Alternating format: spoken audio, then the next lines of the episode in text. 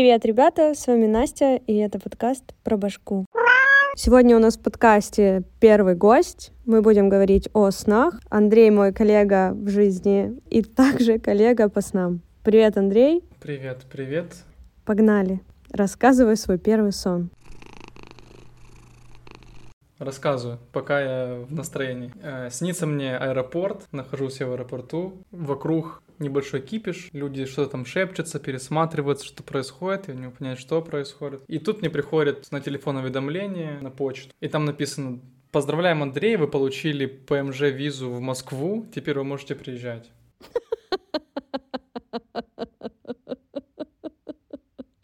Я думаю, откуда, как, я не подавал этого. Начинаю вспоминать, что я где-то лазил в интернете, подписался св- свою почту на каких-то людей, и, наверное, эта семья подавала ПМЖ в Москву, и я как бы с ними автоматически подписался. Думаю, классно, круто, открываю свои документы, проверяю, да, все, я могу в Москву лететь. А ко мне подходит женщина, говорит, молодой человек, там за вами мужчина какие-то данные ваши забрал и куда-то вписывает, посмотрите. Я поворачиваюсь, вижу и правда чувак что-то записывает себе в телефон, данные паспорта моего, какие-то еще данные подтверждает. Я подхожу к нему и говорю на серьезе, зачем тебе нужны мои данные? Он начинает, я здесь работаю, в общем, увиливает от ответа, никак не отвечает мне, а я только одно предложение ему говорю, зачем ты взял мои данные? Я, в принципе, в жизни так никогда не сделаю. И я прям помню во сне, я еще думаю, зачем я так делаю? Я говорю, зачем ты взял мои данные? Он закатывает рукава, чтобы бить меня, не знаю, и я бью первый, и он убегает. Он убегает за большую стойку, выбегают еще охранники, переворачивают стойку, и бежит еще чувак, у него много оружия. Они падают за эту стойку, разбирать оружие, наверное. Я думаю, надо что-то делать, потому что сейчас нас всех убьют. Я падаю на пол, тоже прячусь там за лавочки.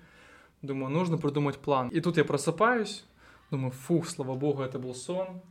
Я говорю, Юля, короче, мне такой сон снился, там вот чувак забрал мои данные, рассказываю весь сон. Юля, это моя девушка, мы живем вместе, для всех, кто не знает. Она поворачивается и говорит, а мне похуй. Я просыпаюсь еще раз.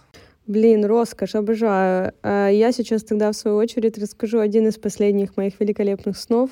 Все мои сны происходят у бабушки дома. На протяжении последних нескольких лет это обычная ситуация, поэтому на это можем не заострять внимание. Какая-то движуха у бабушки дома, очень много людей, что-то непонятное, суматоха, кто-то к чему-то где-то готовится. И тут ко мне подходит какой-то ребенок, и он такой мальчик, он такой весь плаксивый, и он что-то хочет, ему там 12-13 лет примерно. И он начинает меня доставать, и я ему так, типа, ребенок, отойди в стороночку, да, не мешай мне. Чуть-чуть его как-то вроде толкнула, он пошатнулся, посмотрел на меня таким ехидным взглядом, детским, обиженным, вроде ушел. Мы дальше к чему-то готовимся, и я по ходу дела понимаю, что мы готовимся к какой-то свадьбе. Очень много гостей во дворе, вот это вот все, мы готовим еду, как вот в классических советских фильмах, когда все в доме праздновали. И тут опять в ходе дела ко мне подходит этот ребенок, и он меня уже начинает настолько сильно раздражать, что я его толкаю. Э, не скажу, что что сильно, но он какой-то такой хлюпенький тетя Вятя. Он падает на пол, и я понимаю, что все, он, в общем, задохнулся.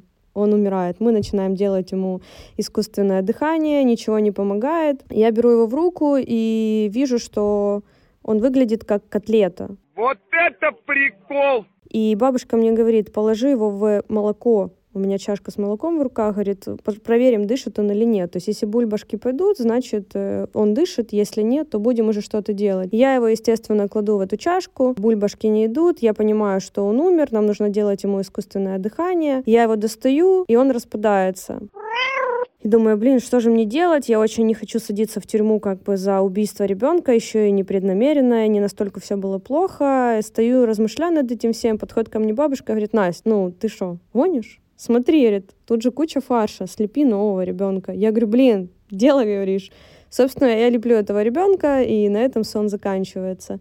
Если кто-то хочет это проанализировать и знает как, давайте. Но в продолжение к этому сну есть у Андрея классный сон про лук. Давай. А, сон про лук. Рассказываю сон про лук. Э, значит, во сне я сижу дома, это уже вечер, даже, может, ночь, наверное, не знаю. Юля пошла э, гулять. Ее долго нет. Я думаю, где же она находится? Мне интересно, я хочу знать. Она приходит, я говорю, рассказывай, ты была. Она молчит, не рассказывает ничего. И я прям уже злой становлюсь, говорю, где ты была, где ты была. Она начинает плакать, смотрит на меня. Я говорю, ну отвечай, где ты была. И она плачет, рыдает и говорит, я ела лук. Это просто охуенно.